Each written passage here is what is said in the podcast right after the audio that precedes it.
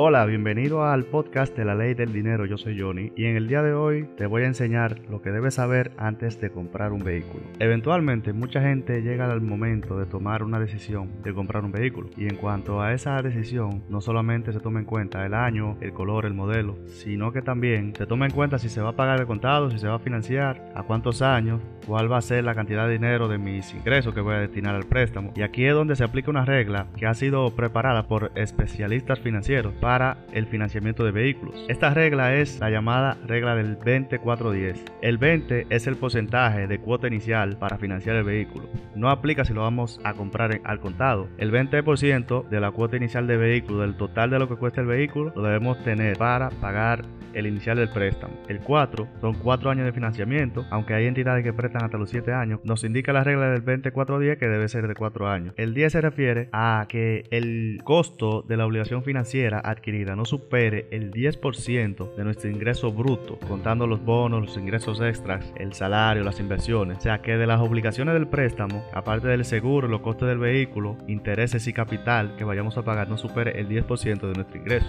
La base de esta regla es sencilla y es que nos está indicando que la cuota inicial debe ser lo más alta posible, porque así nos ahorramos mucho dinero en intereses. Hay entidades que te financian el 100% del vehículo, pero no debemos caer en esa trampa. Es mucho más saludable y más sabio pagar un y así pagamos mucho menos dinero en intereses del préstamo. Si financiamos 100% del vehículo, esto puede ser más perjudicial a largo plazo.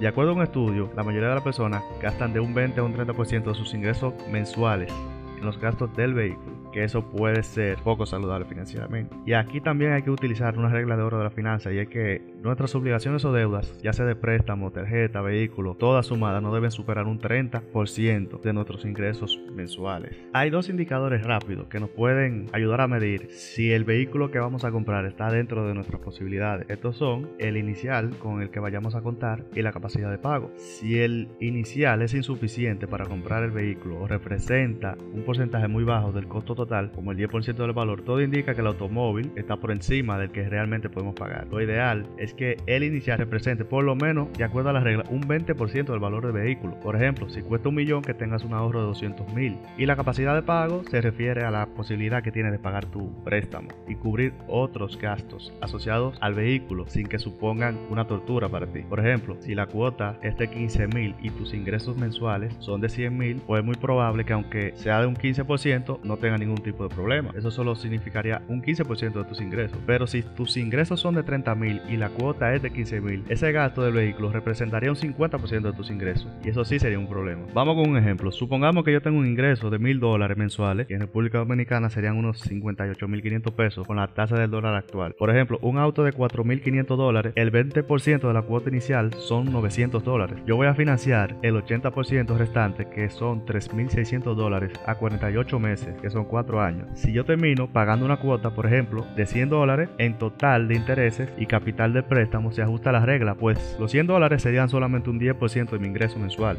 Esta regla puede parecer eh, algo conservadora, pero se piensa sobre la base de que el vehículo no es utilizado como un activo que genere ingresos, sino como un pasivo, algo que genere gastos. Además, también hay que tener en cuenta otros factores como la depreciación, el mantenimiento y demás que vamos a profundizar más adelante en el próximo episodio. Esto depende de la situación de cada persona. Para algunos tener un vehículo puede ser un lujo y para otros representa una necesidad. Así que lo que buscamos con la regla es que se pueda ahorrar la mayor cantidad de dinero posible usando la inteligencia financiera para pagar menos intereses. Esta regla la podemos variar.